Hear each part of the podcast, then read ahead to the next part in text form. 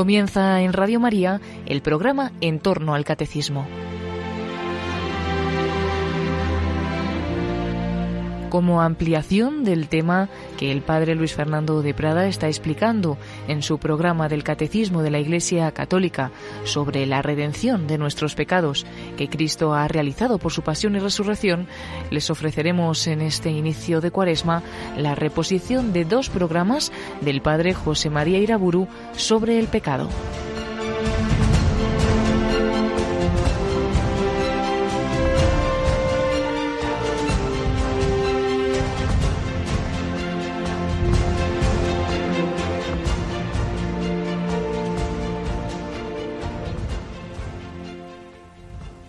En el nombre del Padre, del Hijo y del Espíritu Santo.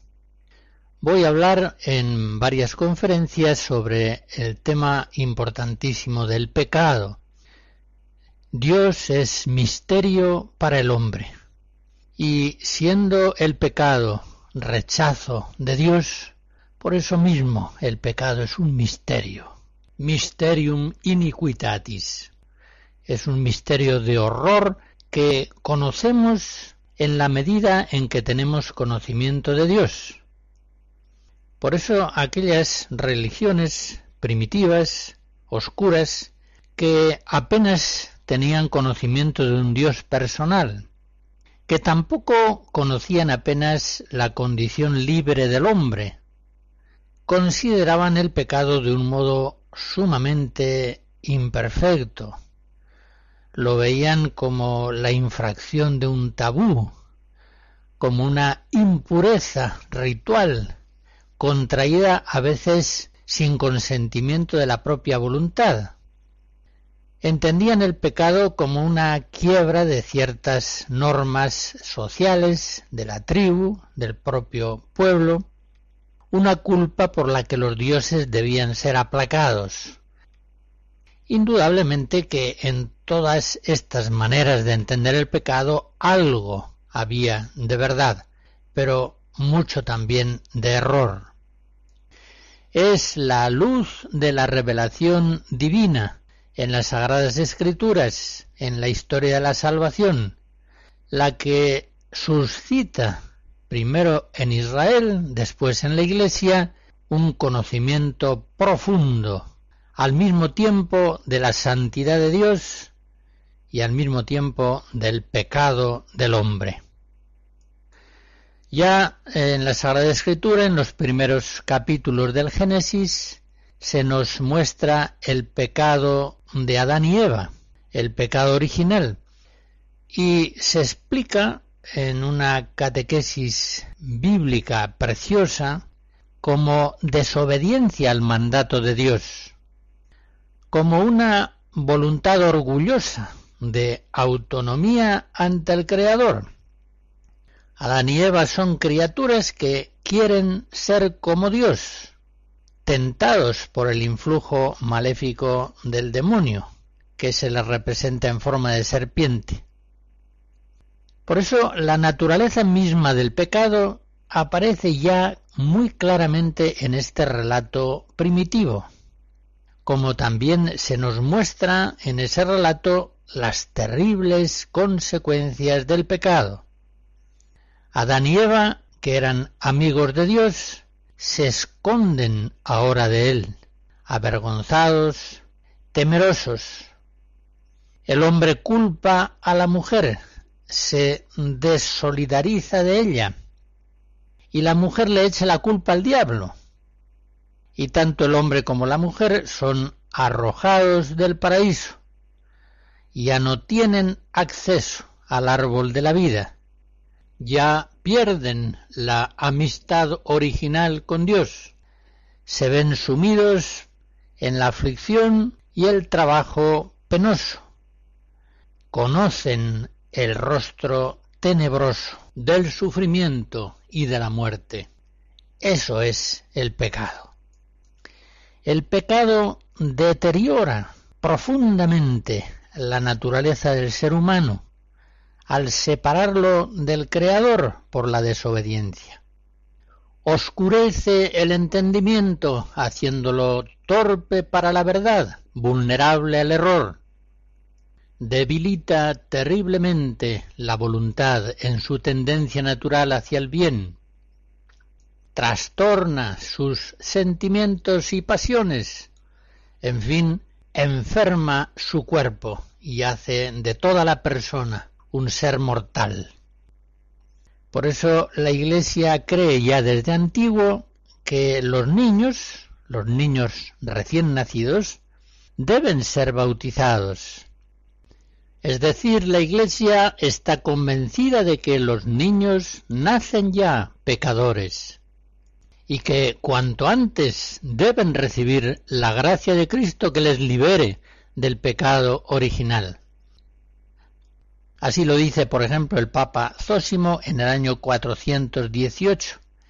Deben ser bautizados, dice, para que la regeneración limpie en ellos lo que por la generación contrajeron.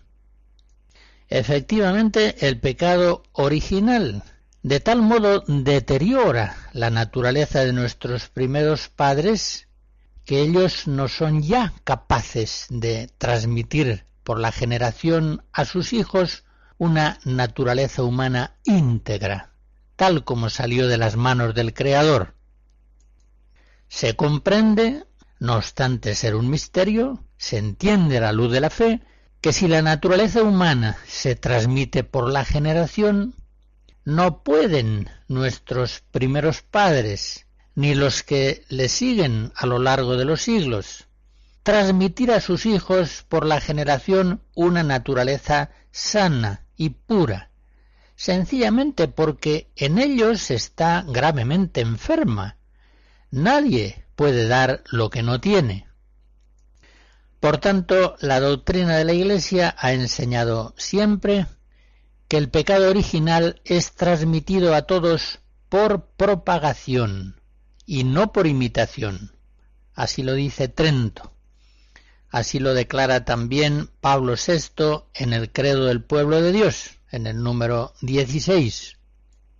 La fórmula clásica de la doctrina católica es que el pecado original se transmite per generationem, por la generación. No se está expresando con ello una visión negativa de lo sexual, no, en absoluto. Se dice simplemente que por la generación los padres transmiten a sus hijos una naturaleza humana enferma, inclinada hacia el pecado, herida por el pecado original y por los muchos pecados personales que se han acumulado a lo largo de la historia de los hombres, haciendo del mundo un ámbito inficcionado, pecaminoso, que inclina a los hombres al pecado. Sin embargo, el intento de algunos teólogos modernos de explicar el pecado original simplemente por imitación, es decir, por influjo condicionante negativo del mundo, no es conciliable con la doctrina de la Iglesia. Ciertamente que el mundo inclina al pecado, pero propiamente la condición pecadora del hombre viene ya de nacimiento, como se dice en el Salmo 50, pecador me concibió mi madre. Por otra parte, claramente se nos dice en la revelación que el pecado y la desobediencia de uno solo nos ha constituido a todos pecadores y que del mismo modo la gracia y la obediencia de uno solo, Jesucristo, nos ganan la salvación de Dios. San Pablo expone esto en el capítulo quinto a los romanos. Según eso, para la Iglesia el pecado original es algo mucho más profundo que la mala influencia que el mundo pecador lleva al corazón del hombre desde su nacimiento. El pecado original es otra cosa incomparablemente más grave, es algo que afecta a la misma naturaleza del hombre y de cada hombre, y que se transmite, como hemos dicho, por generación. San Pablo, por ejemplo, en Romanos 7, nos explica el drama del hombre cuya condición nativa original es ya pecadora. Dice, no sé lo que hago, pues no pongo por obra lo que quiero, sino lo que aborrezco, eso hago. Y concluye, es el pecado que mora en mí. Nosotros no somos discípulos de Juan Jacobo Rousseau, que enseñaba el hombre es bueno por naturaleza, pero es la sociedad, con sus condicionamientos negativos, la que lo hace malo. Nosotros creemos en la enseñanza de nuestro Señor Jesucristo, somos discípulos suyos y de los apóstoles. Y Cristo se ha encarnado, ha predicado el Evangelio y ha muerto en la cruz para salvarnos de un pecado que afecta a todos y a cada uno de los hombres. Un pecado ciertamente que irradia en el mundo y que va construyendo el pecado del mundo que a su vez condiciona negativamente la conducta moral de cada persona que viene a este mundo. Todo el hombre, su naturaleza, está enfermo por el pecado. Y todos los hombres son pecadores. Dice el apóstol en Romanos 3, todos, judíos y gentiles, todos nos hallamos bajo el pecado. Por tanto, que todo el mundo se confiese culpable ante Dios. Viene a ser lo mismo que aquello del Salmo 13. Todos se extravían igualmente obstinados. No hay uno que obre bien, ni uno solo. Algunos cristianos hoy, más discípulos de Rousseau que de Cristo, con presunta bonachonería afirman que el hombre en el fondo es bueno. Pero estos cristianos olvidan que también el hombre en el fondo es malo. Recuerden aquellas palabras de Jesús en Mateo 12, vosotros sois malos. O recuerden si no aquellas otras palabras de Jesús en la parábola del amigo importuno en Lucas 11. Si vosotros que sois malos, sabéis dar cosas buenas a vuestros hijos. Dice Jesús que los hombres somos malos, somos pecadores. El bien ciertamente es más connatural al hombre que el mal. Pero no debemos ignorar que en el hombre adámico hay una inclinación al error y al mal tan persistente que no puede ser corregida si no es con la gracia de Cristo Salvador. Hoy la ignorancia del pecado original, la ignorancia o prácticamente la negación está muy difundida entre el pueblo cristiano. Algunos parecen ignorar que el hombre pecador es un enfermo gravísimo, es un enfermo que está condenado a muerte. Dice Jesús, y no es simplemente para asustarnos. Todos vosotros moriréis igualmente si no hacéis penitencia, si no os convertís de vuestros pecados. Lucas 13. Estos que piensan así es como si dijeran no estamos enfermos tan graves, no necesitamos medicinas fuertes y regímenes severos de vida. Podemos hacer de todo y vivir sin tantos cuidados. Podemos vivir como viven todos. Hoy se tiende a trivializar el verdadero mal del hombre, el pecado, y se suelen emplear por eso otras palabras más tranquilizadoras. Se evita como un tabú la misma palabra pecado se habla frecuentemente de enfermedades de la conducta, actitudes inadaptadas, trastornos conductuales. Sí, es cierto que todo esto tiene una realidad muchas veces indudable, pero si el pecado del hombre no es más que eso, con un poco más que progrese la medicina psicológica y la terapia sociológica y educativa, se verá ya el hombre libre de sus males. Y esto no es así. El hombre no es capaz de salvarse a sí mismo, necesita una salvación por gracia, es decir, una salvación recibida como don del mismo Dios, único Salvador de los hombres. Estos cristianos más rusonianos que discípulos de Cristo relajan por completo el vigor ascético que el Evangelio propone. Y al mismo tiempo, lógicamente, hacen también que el apostolado hacia los otros hombres cese o se debilite grandemente. Después de todo, el hombre no está en un peligro grave de condenación. No necesita tan urgentemente que le abran los ojos con la luz del Evangelio. No precisa con tanta urgencia recibir la confortación de Cristo en los sacramentos. Todo esto está muy bien, son ayudas deseables, pero sin ellas el hombre se puede salvar también simplemente a base de buena voluntad y siguiendo los dictámenes de su conciencia.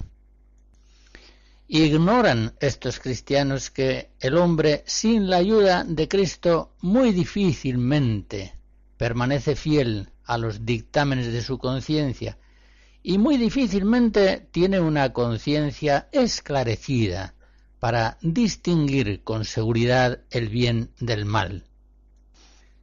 El hombre, nos dice la fe cristiana, es un enfermo tan grave que no puede curarse a sí mismo de su mortal enfermedad. Necesita absolutamente la gracia divina. Jesús lo enseña bien claro. Sin mí no podéis hacer nada. Juan 15. O como leemos en Juan 14, yo soy el camino, la verdad y la vida. Nadie viene al Padre si no es por mí. Nosotros no somos discípulos, como digo, de Rousseau, sino de nuestro Señor Jesucristo. Y Él nos muestra al hombre como cautivo del pecado, por una cautividad al diablo, al mundo y a la propia carne, es decir, a la propia condición humana. Recordemos, por ejemplo, aquel texto de San Pablo en Éfesos 2, donde dice, Vosotros estabais muertos por vuestros delitos y pecados, en los que en otro tiempo habéis vivido. Seguíais el espíritu de este mundo, estabais bajo el príncipe de las potestades aéreas, bajo el espíritu que actúa en los hijos rebeldes, entre los cuales todos nosotros fuimos también contados en otro tiempo. Seguíamos los deseos de nuestra carne, cumpliendo la voluntad de ella y sus depravadas inclinaciones, y éramos por nuestra conducta hijos de ira, como los demás. Esa es la condición inicial del hombre. Eso es lo que nos hace absolutamente indigentes de una salvación por gracia. Por eso San Pablo en ese mismo capítulo 2 de Éfeso sigue diciendo, pero Dios, que es rico en misericordia, por el gran amor con que nos amó, y estando nosotros muertos por nuestros delitos, nos dio vida por Cristo. Por gracia habéis sido salvados de Palestrina, compositor de la segunda mitad del 16, escucharemos la Misa Eterna Christi Munera.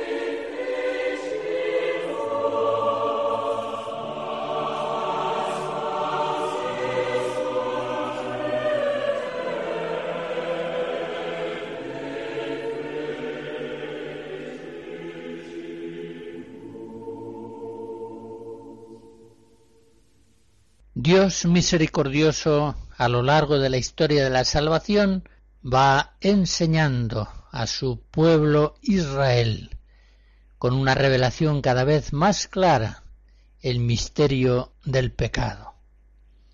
Un pecado que siempre es tratado en la revelación en el marco de la misericordia divina. El pueblo elegido no es un pueblo inocente, un pueblo virtuoso. Es cierto que fue sacado de la idolatría y constituido por Dios como hijo primogénito, iluminado en la luz de la verdad, pero una y otra vez multiplica sus rebeldías contra su Salvador. Recordemos lo que dice Deuteronomio 9. La historia de Israel, siempre considerada en relación con Dios, es una sucesión interminable de infidelidades, ingratitudes, ofensas contra Dios.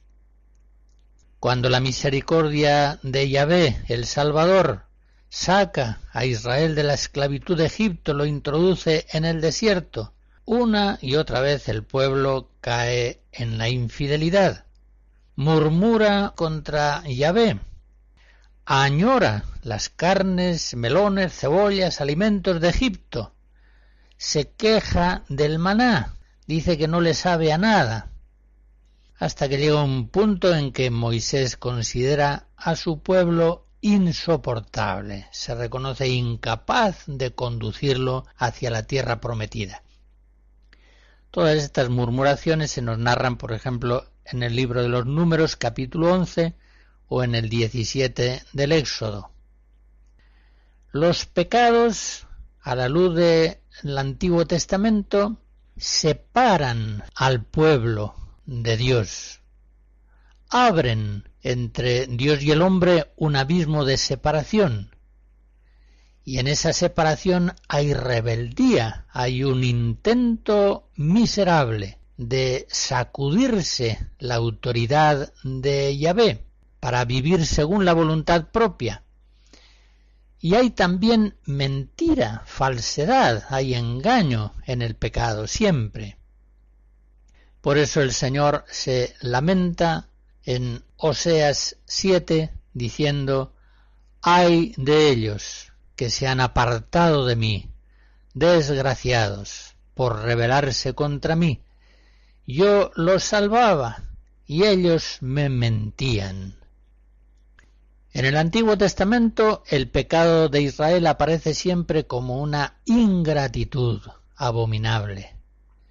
Los judíos dice Isaías en el capítulo primero, son hijos desnaturalizados que se han apartado de Yahvé, que han renegado del Santo de Israel y le han vuelto las espaldas. Más aún, a veces en la Escritura, por ejemplo en Oseas 5, se nos muestra el pecado como un terrible adulterio. Israel, aquella mujer miserable y deshonrada, que fue elegida, purificada y adornada por Yahvé, que la tomó por esposa, se prostituye después indecentemente con el primero que pasa. Recordemos Ezequiel 16. Prefieren la ignominia a la gloria de Yahvé, Oseas 4. Y el Señor se lo echa en cara a su pueblo y le dice, como la infiel a su marido, así tú has sido infiel a mí, casa de Israel. Jeremías 3. Es pues algo muy patente que nunca en la Biblia se habla del pecado como si sólo fuera quebrantamiento moral de unas normas éticas anónimas. Muy al contrario, en la revelación bíblica el pecado siempre es una ofensa contra Dios. Él que nos había dado sus mandamientos con tanto amor, como se dice en Deuteronomio 6, para que fuéramos siempre felices. Y nosotros, rechazando sus preceptos, le rechazamos a Él miserablemente Como dice el Salmo 50, contra ti, contra ti solo pequé, cometí la maldad que aborreces. Y, por supuesto, no es que nuestro pecado ofenda a Dios, en el sentido de que logre hacerle daño.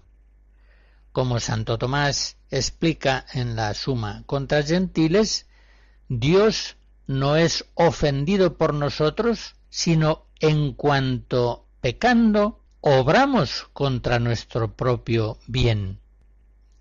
Eso es lo que ofende al Creador, ver que su amada criatura se está destrozando por desobedecer sus mandatos. Los hombres, se dicen Oseas 4, perjuran, mienten, matan, roban, adulteran, oprimen, cometen homicidios sobre homicidios. Y efectivamente, como acabamos de observar, esto ofende a Dios porque daña al hombre, que es su amado. Los mismos pecados de blasfemia o idolatría, los mismos pecados que más directamente son contrarios a Dios, ofenden al Señor en cuanto destrozan al hombre mismo. A Dios no pueden hacerle ningún daño nuestros pecados, eso es evidente. Por tanto, si la Biblia nos muestra el pecado como un apartamiento de Dios, nos muestra al mismo tiempo la conversión como una vuelta al Señor. Es la conversión reintegrarse al amor de Dios, volver a la unión con Él, a la fidelidad, a la obediencia. El alma adúltera del pecador se dice a sí misma, como leemos en Oseas 2, voy a volverme con mi primer marido, pues entonces era más feliz que ahora. Y el Señor, Dios esposo, la recibe dulcemente y le dice, yo seré tu esposo para siempre, y te desposaré conmigo en justicia y derecho, en amor y en compasión.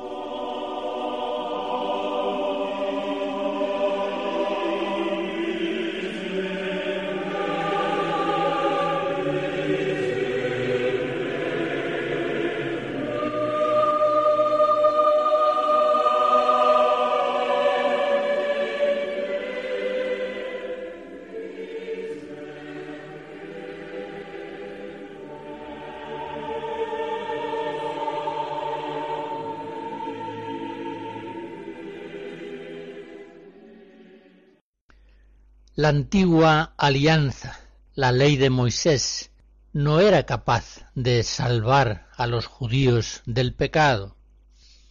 Así lo dice San Pablo en Romanos 7. El precepto que era para vida fue para muerte.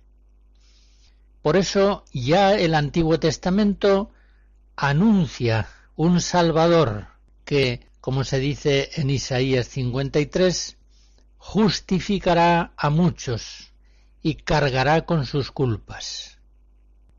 Este Salvador nace de la Virgen María en la plenitud de los tiempos y como se dice en la primera carta de Juan capítulo 3, se manifestó para destruir el pecado y en él no hay pecado y todo el que permanece en él no peca.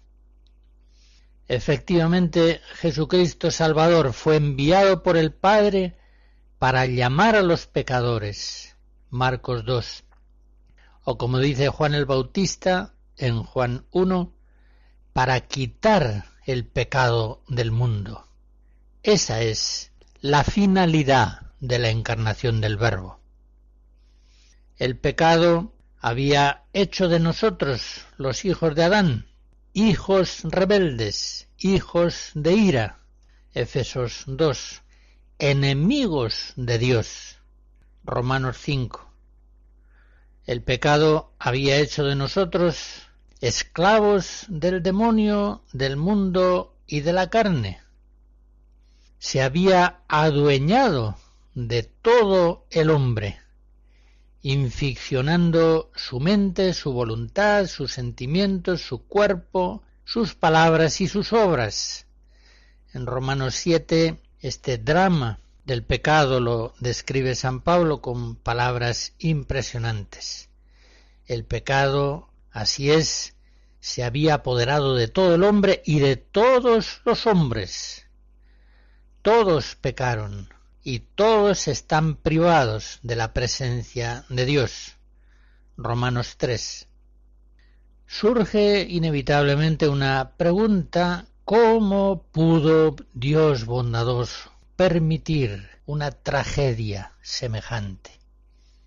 Y la respuesta que a la luz de la Sagrada Escritura ha dado siempre la Iglesia es que Dios permitió el pecado de Adán y de su descendencia porque había decidido salvar a los hombres por Cristo, el nuevo Adán. San Pablo en Romanos 5 nos dice, donde abundó el pecado, sobreabundó la gracia. Y así canta la liturgia de la Iglesia, feliz la culpa que mereció tal Redentor. Es en Cristo, en la plenitud de la revelación divina, donde llega el hombre a conocer el abismo horroroso del pecado, porque es en Cristo donde llega a conocer a Dios, el amor de Dios, y es entonces cuando comprende por obra del Espíritu Santo esa miseria indecible del pecado por el cual rechazamos el amor de Dios. Jesús nos manifiesta la naturaleza profunda del pecado en tantas ocasiones, concretamente en la parábola del Hijo Pródigo, Lucas 15. El pecador es aquel hijo que busca la felicidad alejándose de su padre. Quiere vivir como no hijo y termina en la abyección, termina fuera de Israel, pasando hambre, cuidando cerdos, un animal que para los judíos era impuro. Pero lo más precioso de la parábola del Hijo pródigo es que no solamente nos manifiesta el horror abismal del pecado del hombre, sino más aún todavía nos revela la misericordia del Padre Celestial, que corre hacia su Hijo para perdonarle y darle un corazón nuevo. En este sentido, Antiguo y Nuevo Testamento coinciden al manifestar la naturaleza del pecado. Lo que trae de nuevo el Evangelio es la revelación suprema de la misericordia del Padre hacia el Hijo, el hombre pecador. Lo nuevo en el Evangelio es esa revelación de la misericordia divina que se nos ha manifestado en Jesucristo. Como antes lo decía al hablar del pecado a la luz del Antiguo Testamento, igual en el Nuevo, el pecado es separarse de Dios, alejarse de Él, más o menos. El pecado es buscar el propio bien al margen de Dios, más aún contra Dios. Por tanto, siempre hay en el pecado un renegar de la propia condición filial en referencia a Dios. Este misterio de horror se da en cualquier pecado. Supónganse ustedes una mujer casada que se siente infeliz en su situación y llega un momento en que abandona a su marido y se junta con otro hombre en adulterio porque trata de ser feliz. Trata de ser feliz alejándose de Dios. En este pecado horrible de adulterio, lo peor no es esa situación de fornicación habitual. Lo peor es que esa persona trata de vivir, intenta realizarse separándose de Dios. Ese es el corazón mismo del pecado. Por eso Santo Tomás de Aquino en la Suma nos dice que el pecado mortal implica dos cosas. Por un lado, separación de Dios y por otro, dedicación al bien creado. Pero la separación de Dios, aversio a Deo, ese es el elemento formal del pecado. Y la dedicación a las criaturas, conversio ad creaturam, es el aspecto material. El pecado efectivamente es rechazar un don de Dios, y de este modo es rechazarle a Él mismo. Piensen que en Dios, como dice San Pablo, Hechos 17, en Dios vivimos y nos movemos y existimos. Por tanto, de Él vienen a nosotros continuamente impulsos de naturaleza y de gracia. Todo buen regalo, todo don perfecto viene de arriba, desciende del Padre de las Luces. Santiago 1. Pues bien, Siempre que nosotros pecamos, rechazamos en mayor o menor medida estos dones que fluyen continuamente de Dios hacia nosotros. Y el pecado será mortal cuando el don rechazado es necesario para vivir con Dios. El pecado, en cambio, será venial si el don que rechazamos es conveniente pero no estrictamente necesario para vivir en unión con Dios. En Dios vivimos, nos movemos y existimos. Parece pues que cuando la criatura por el pecado se vuelve contra el Creador, tendría que desaparecer, recaer en la nada, porque trata de desvincularse de aquel que es para él fuente de vida, movimiento y existencia.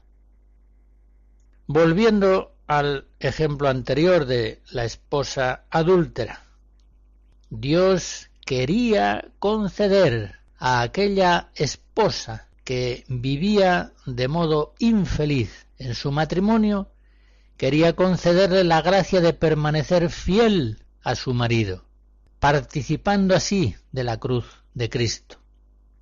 Y de este modo crucificado quería configurarla más y más a Jesús, santificarla.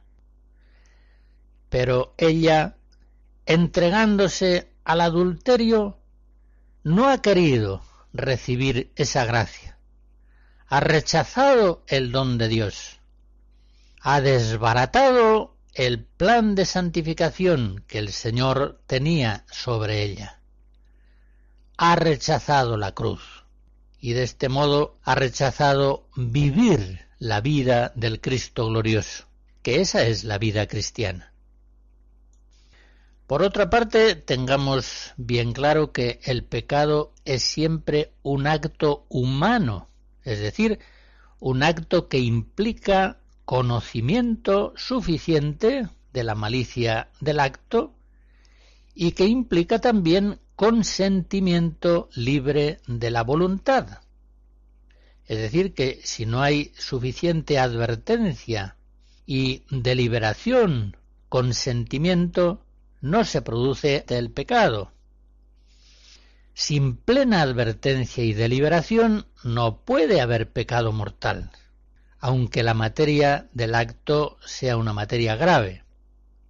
Es evidente que quien comete algo malo sin conocimiento y sin voluntad libre comete sólo un pecado material, inculpable. No es un pecado formal, no es realmente un pecado.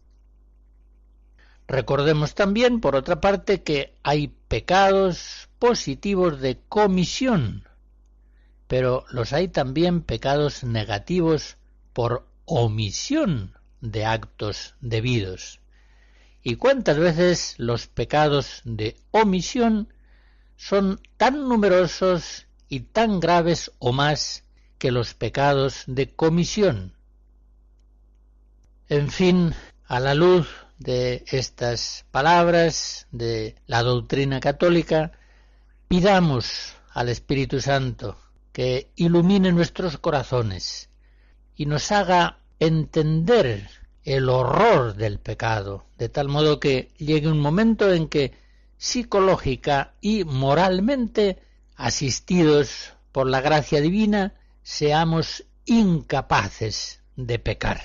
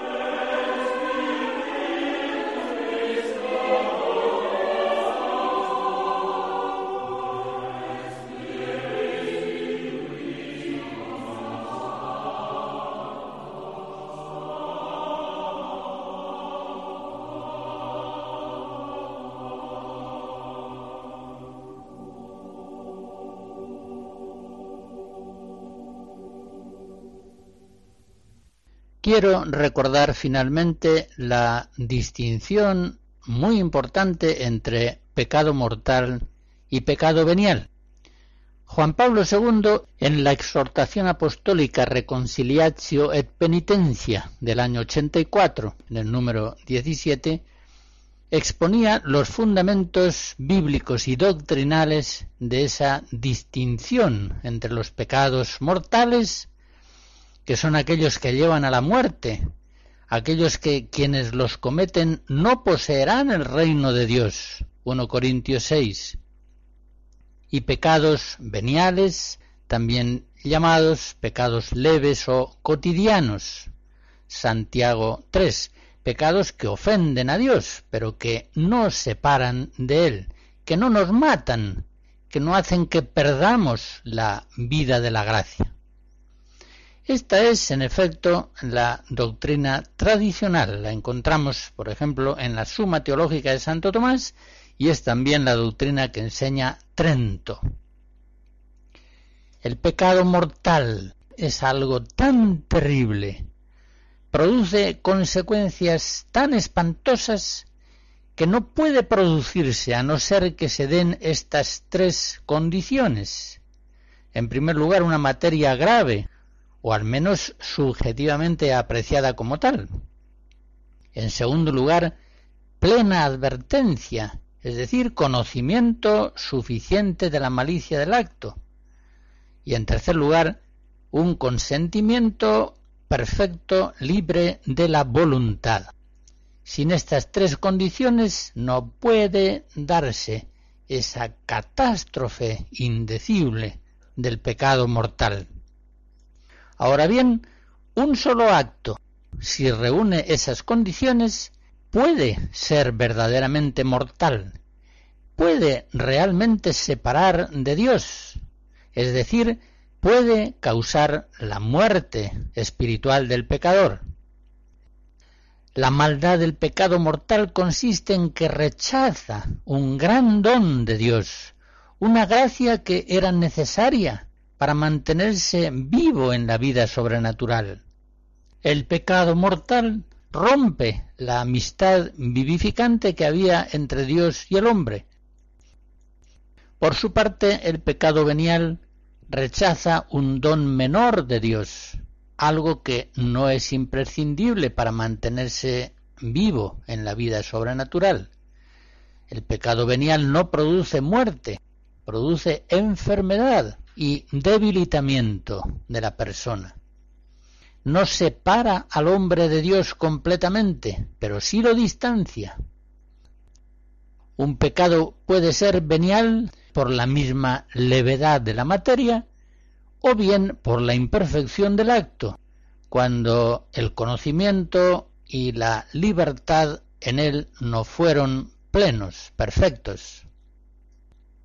Conviene recordar, sin embargo, que no siempre el pecado venial es sinónimo de pecado leve, apenas culpable, pecado sin importancia.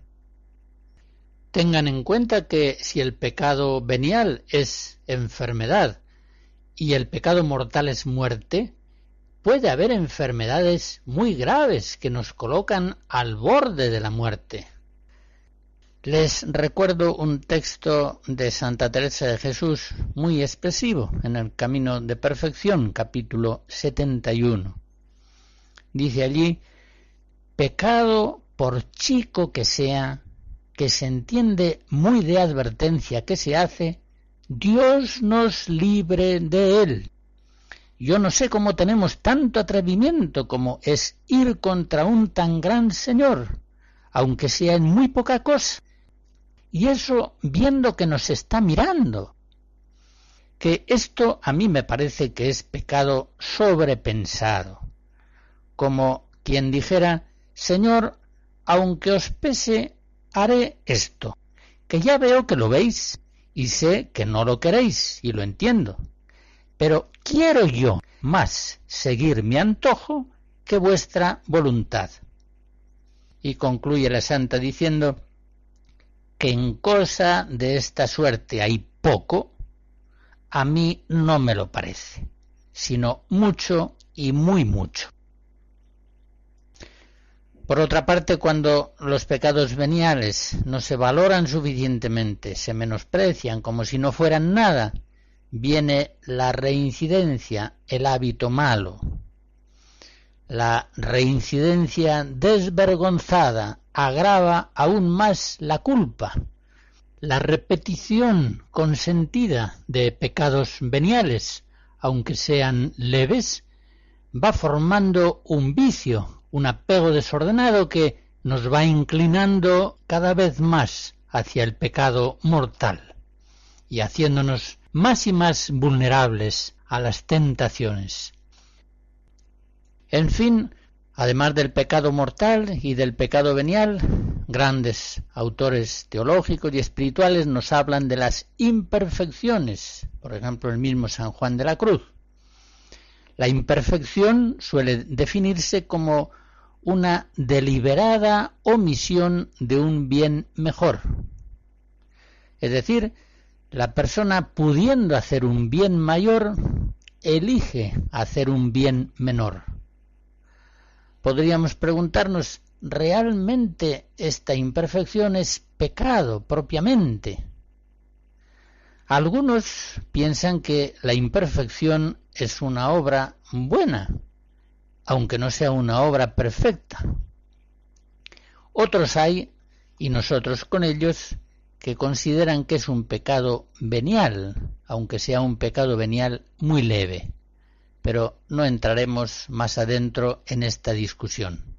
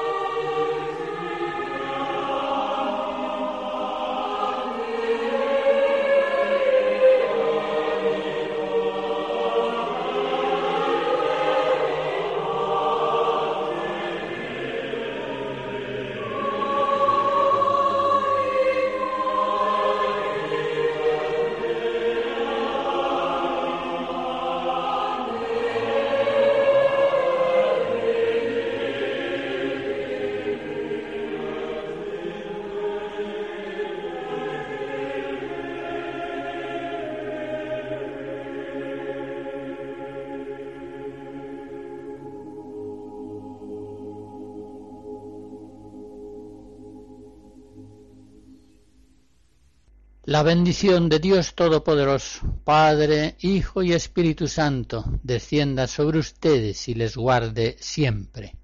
Amén. Finaliza en Radio María el programa En torno al Catecismo, como ampliación del tema que el padre Luis Fernando de Prada está explicando en su programa del Catecismo de la Iglesia Católica sobre la redención de nuestros pecados que Cristo ha realizado por su pasión y resurrección. Les hemos ofrecido en este inicio de la cuaresma la reposición de uno de los programas del padre José María Iraburú sobre el pecado. El próximo sábado podrán escuchar otro de estos programas.